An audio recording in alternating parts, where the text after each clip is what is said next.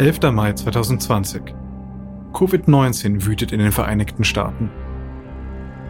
4 Millionen Infektionen, 75.000 Todesfälle, 20 Millionen Arbeitslose. Vor den Krankenhäusern stehen Kühlanhänger mit Toten. Die Leichenhallen sind überfüllt. Auf den Straßen wird gegen die Corona-Maßnahmen demonstriert. Doch im Gesundheitsministerium in Washington, D.C. wird zum medizinischen Gegenschlag ausgeholt. Monsef Slawi beobachtet, wie sich der Konferenzraum mit Regierungsbeamten, politischen Beratern und Armeegenerälen füllt.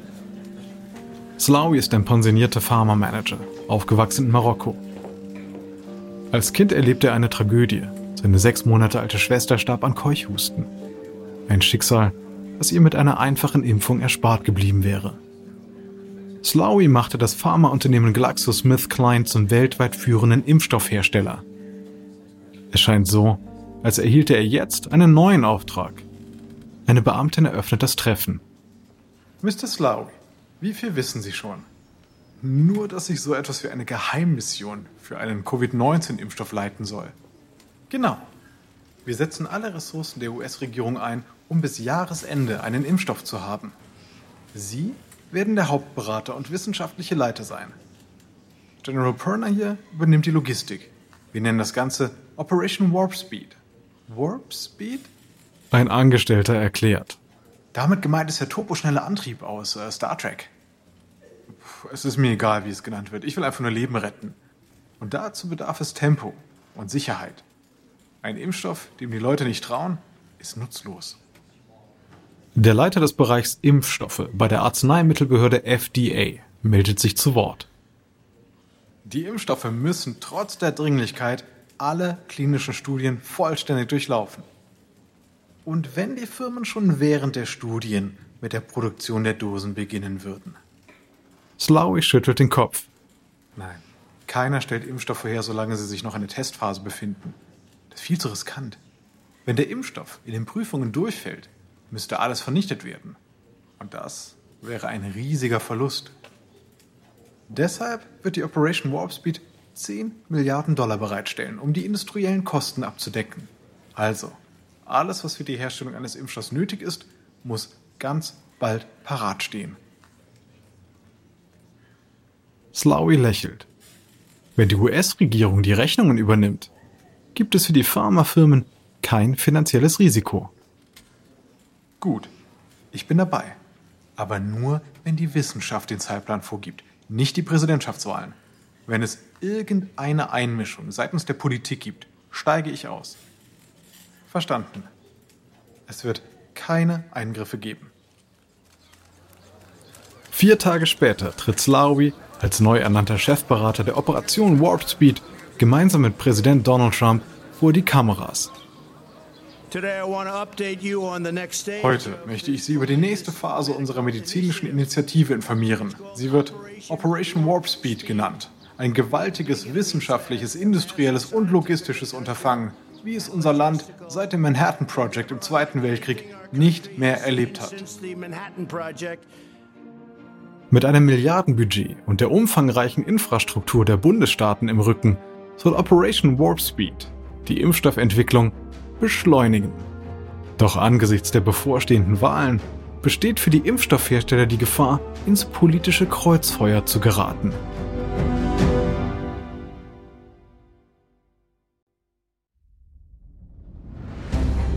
Ich bin Alexander Langer für Wondery und das ist Kampf der Unternehmen.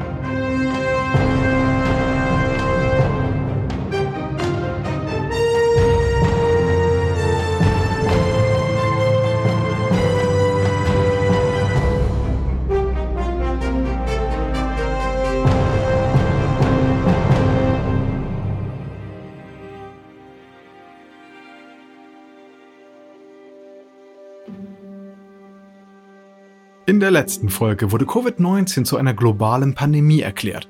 Pharmaunternehmen stiegen ins Rennen um den ersten Impfstoff ein und Moderna war die erste Firma, die ihren Impfstoff an Menschen getestet hat. Die ganze Welt hofft nun auf Erfolge. Doch dafür haben die Pharmakonzerne eine der größten wissenschaftlichen und industriellen Leistungen der Menschheitsgeschichte zu vollbringen. Sie müssen beweisen, dass ihre Impfstoffe sicher und wirksam sind. Dazu globale Produktionsnetzwerke aufbauen und Fabriken für die Großproduktion von Impfdosen umrüsten. Und das alles in Rekordzeit. Dies ist Episode 4, Operation Warp Speed.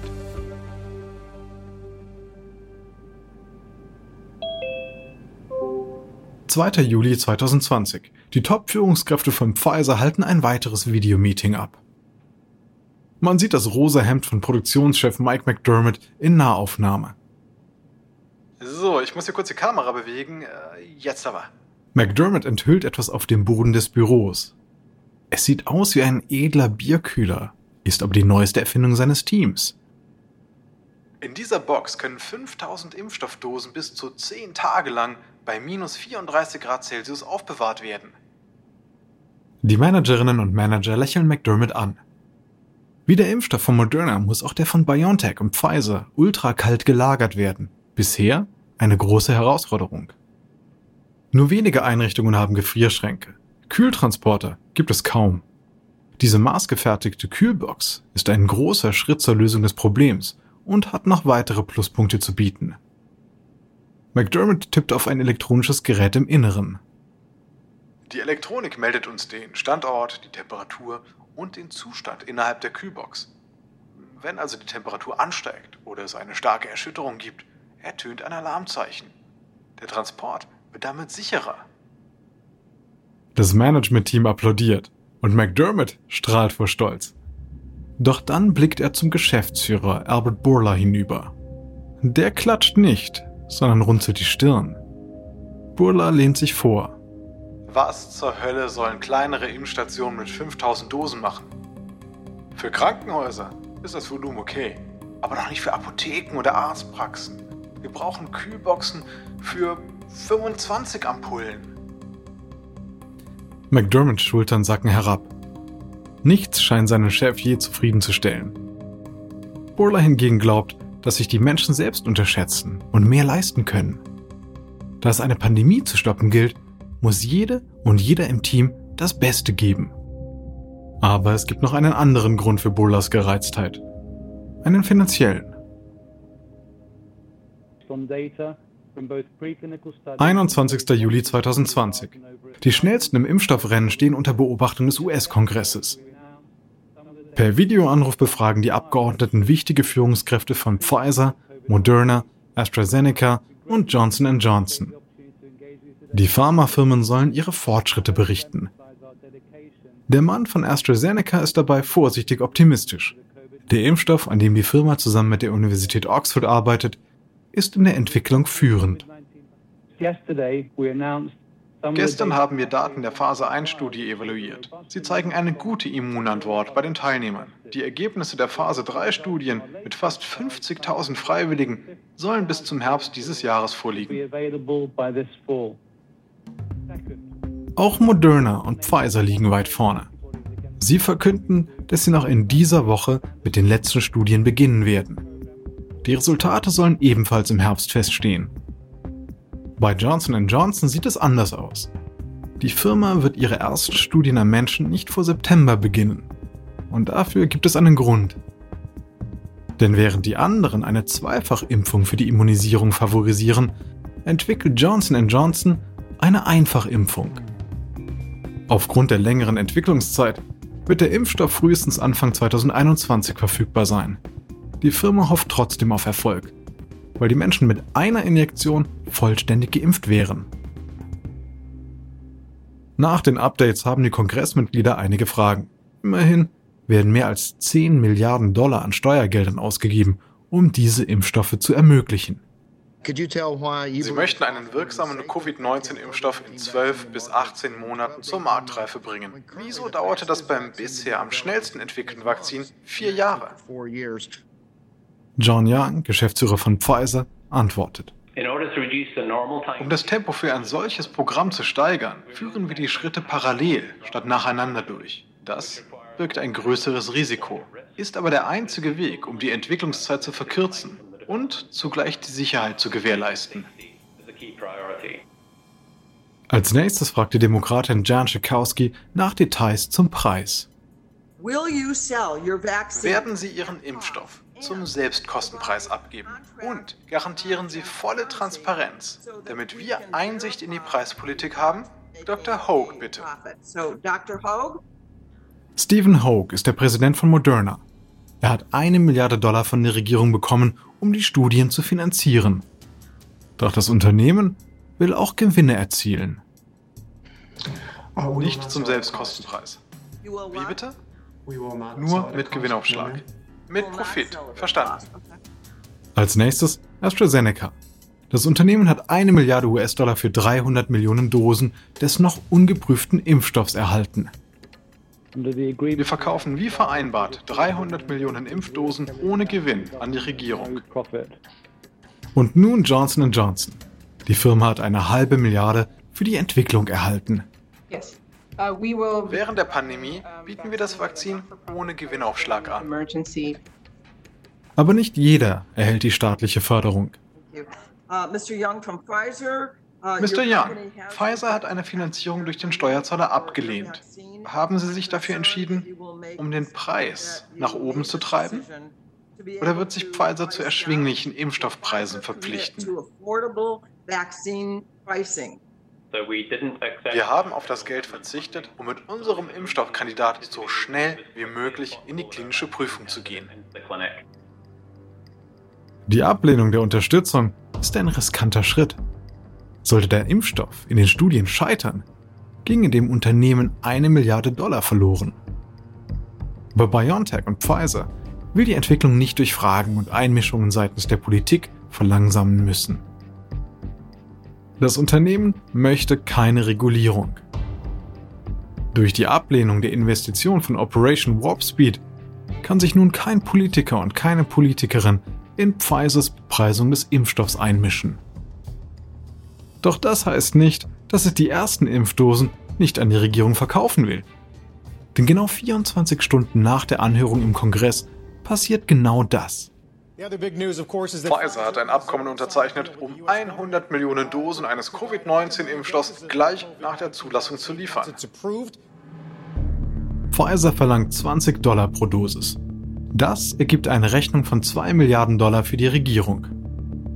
Der Preis pro Dosis liegt damit in der Größenordnung einer jährlichen Grippeimpfung, aber eben auch weit über den 3 bis 4 US-Dollar, die AstraZeneca für seine Covid-Impfung verlangt. Die Strategien der Spitzenreiter sind nun klar.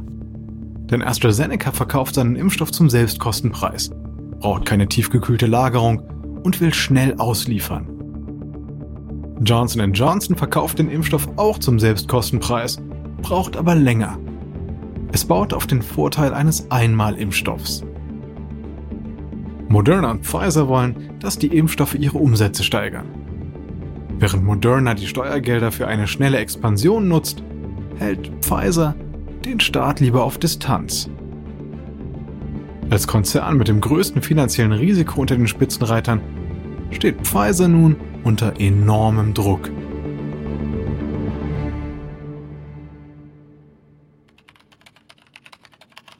»24. Juli 2020.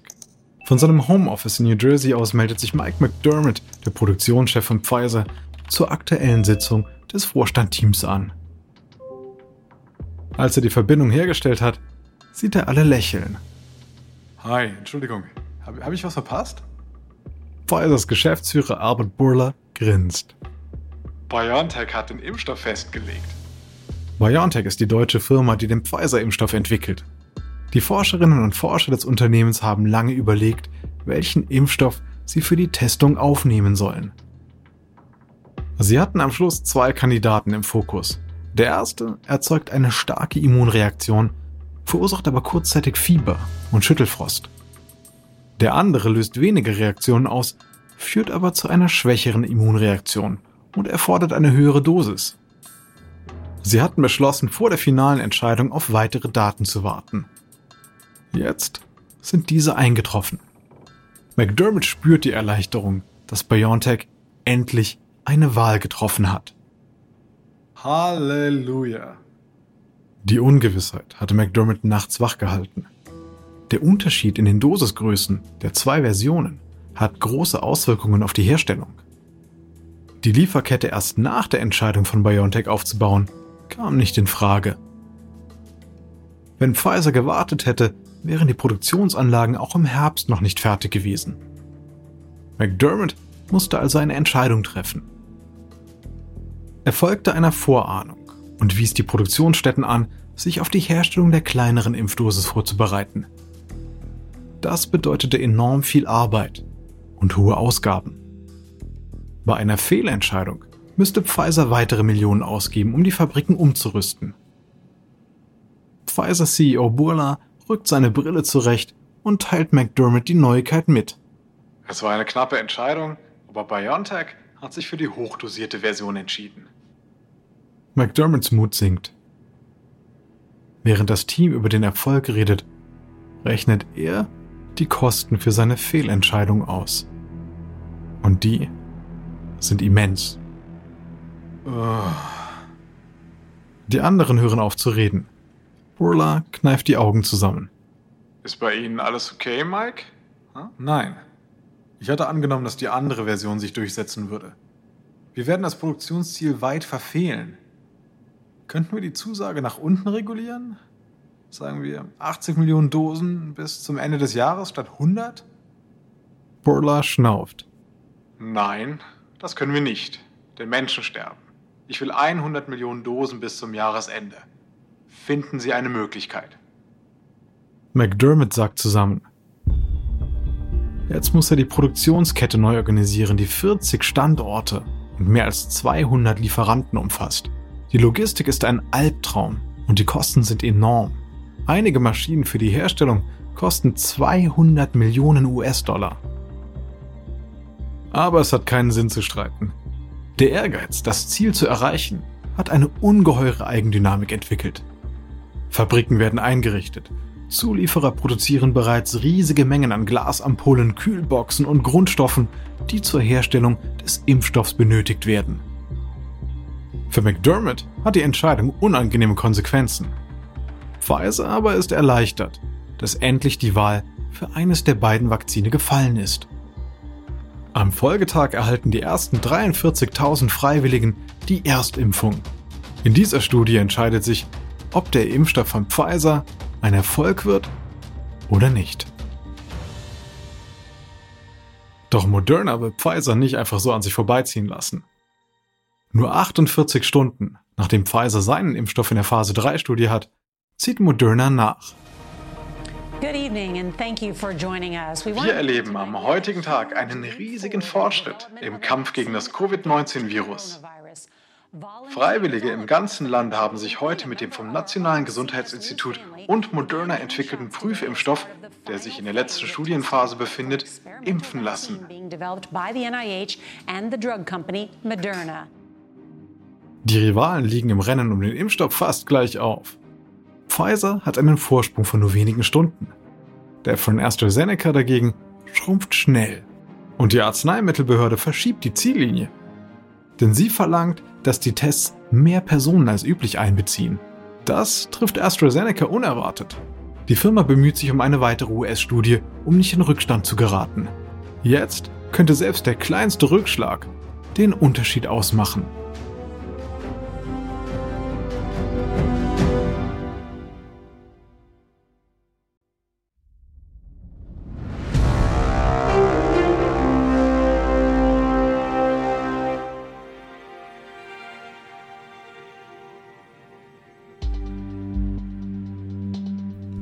25. August 2020.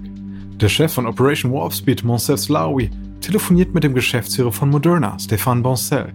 Dieser Anruf wird Boncels Tag ruinieren. Stéphane, Sie müssen die Anwerbung von Freiwilligen verlangsamen. Boncel ist schockiert. Warum? Warum sollten wir das tun? Seit einem Monat hat Moderna in Windeseile Freiwillige rekrutiert, um die Studie zu beschleunigen. Wie in jeder Phase 3 Studie muss das Unternehmen strenge Regeln befolgen. Eine davon betrifft das unabhängige Komitee, das die Daten der Studie kontrolliert. Es wird das Vakzin von Moderna erst dann abschließend beurteilen, wenn eine statistisch aussagekräftige Anzahl von Teilnehmenden an Covid-19 erkrankt ist, um sie mit der Kontrollgruppe der Geimpften vergleichen zu können. Die Hersteller beschleunigen den Prozess, indem sie mehr Freiwillige anwerben. Denn mit jeder zusätzlichen Person vergrößert sich die Wahrscheinlichkeit, Aussagen über die Wirksamkeit des Impfstoffs treffen zu können. Und nun will die Operation Warp Speed, dass Moderna vom Gas geht. Aber dann sterben doch mehr Menschen. Slawi ist sich bewusst, was da auf dem Spiel steht. 160.000 Amerikanerinnen und Amerikaner sind bereits gestorben. Die Zahl der Toten steigt alle zwei Tage um 3000 Personen. Schwarze und hispanische Freiwillige sind in der Studie unterrepräsentiert. Die Suche nach bestimmten Rastern könnte uns um Wochen zurückwerfen. Afro- und Hispanoamerikaner haben ein viel höheres Risiko als andere ethnische Gruppen. Ja, aber dann müssen wir einfach noch schneller sein. Wir schulden diesen Gruppen einen transparenten Auswahlprozess. Stefan, es geht aber auch ums Image. Meinen Sie das Image der Politik? Oder, oder das der Wissenschaft? Das sind keine normalen Umstände. Die Impfgegner verbreiten Lügen und schüren Angst. Wir müssen den Menschen vermitteln, dass die Impfstoffe sicher sind. Denn eine Ampulle, die niemand will, ist doch komplett nutzlos. Sie müssen es hinbekommen. Sonst könnte Ihr Impfstoff keine Zulassung bekommen. Na gut, wir werden es versuchen. Damit ist Modernas Chance gleich null, den ersten in der westlichen Welt zugelassenen Impfstoff produziert zu haben. Die Big Player der Pharmabranche auch nur um ein paar Tage zu schlagen, wäre ein großer Coup für eine bisher unbedeutende Biotech-Firma gewesen. Moderna hatte AstraZeneca überholt und lag Kopf an Kopf mit dem Pharma-Riesen Pfizer. Dieser ist nun auf dem besten Weg, das Rennen zu gewinnen und könnte eigentlich nur noch durch eigenes Verschulden scheitern. Slawi ist nicht der Einzige, der die Herkulesaufgabe, einen Impfstoff zu entwickeln, durch das Misstrauen der Öffentlichkeit untergraben sieht.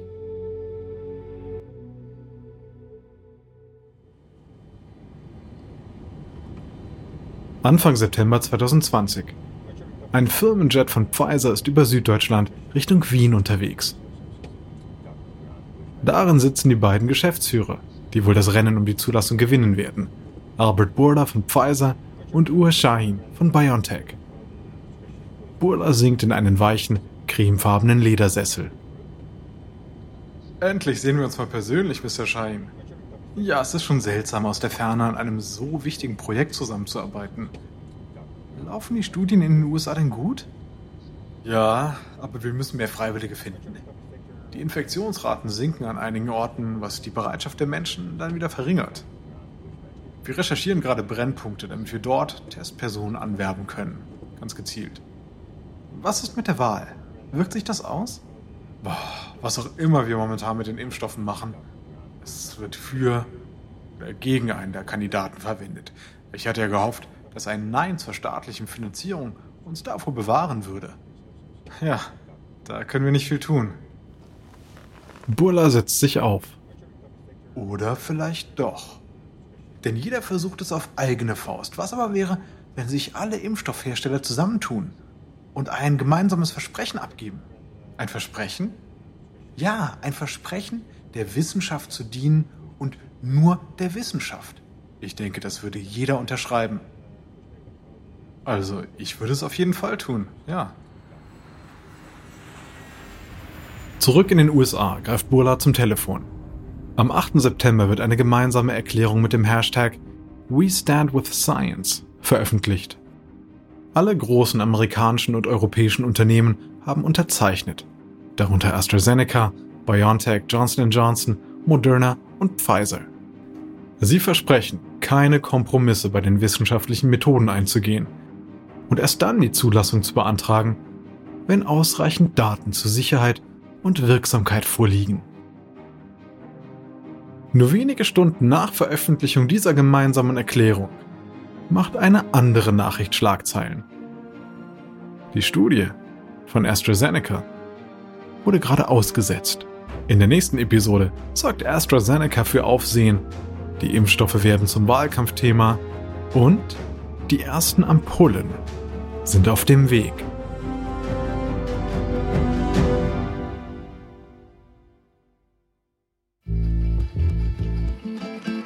Dies ist Episode 4 von der Wettkampf um die Impfstoffe aus Kampf der Unternehmen von Wandering.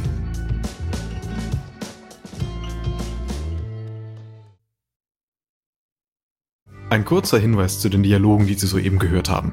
Wir wissen natürlich nicht genau, was gesprochen wurde. Doch die Dialoge basieren nach bestem Wissen auf unseren Recherchen. Ich bin Ihr Sprecher, Alexander Langer. Tristan Donovan hat diese Geschichte geschrieben. Karen Lowe ist unsere leitende Produzentin und Redakteurin. Herausgegeben und produziert von Emily Frost. Das Original Sounddesign stammt von Kylie Randell. Kate Young ist unsere Associate Producerin. Unser Produzent ist Dave Schilling.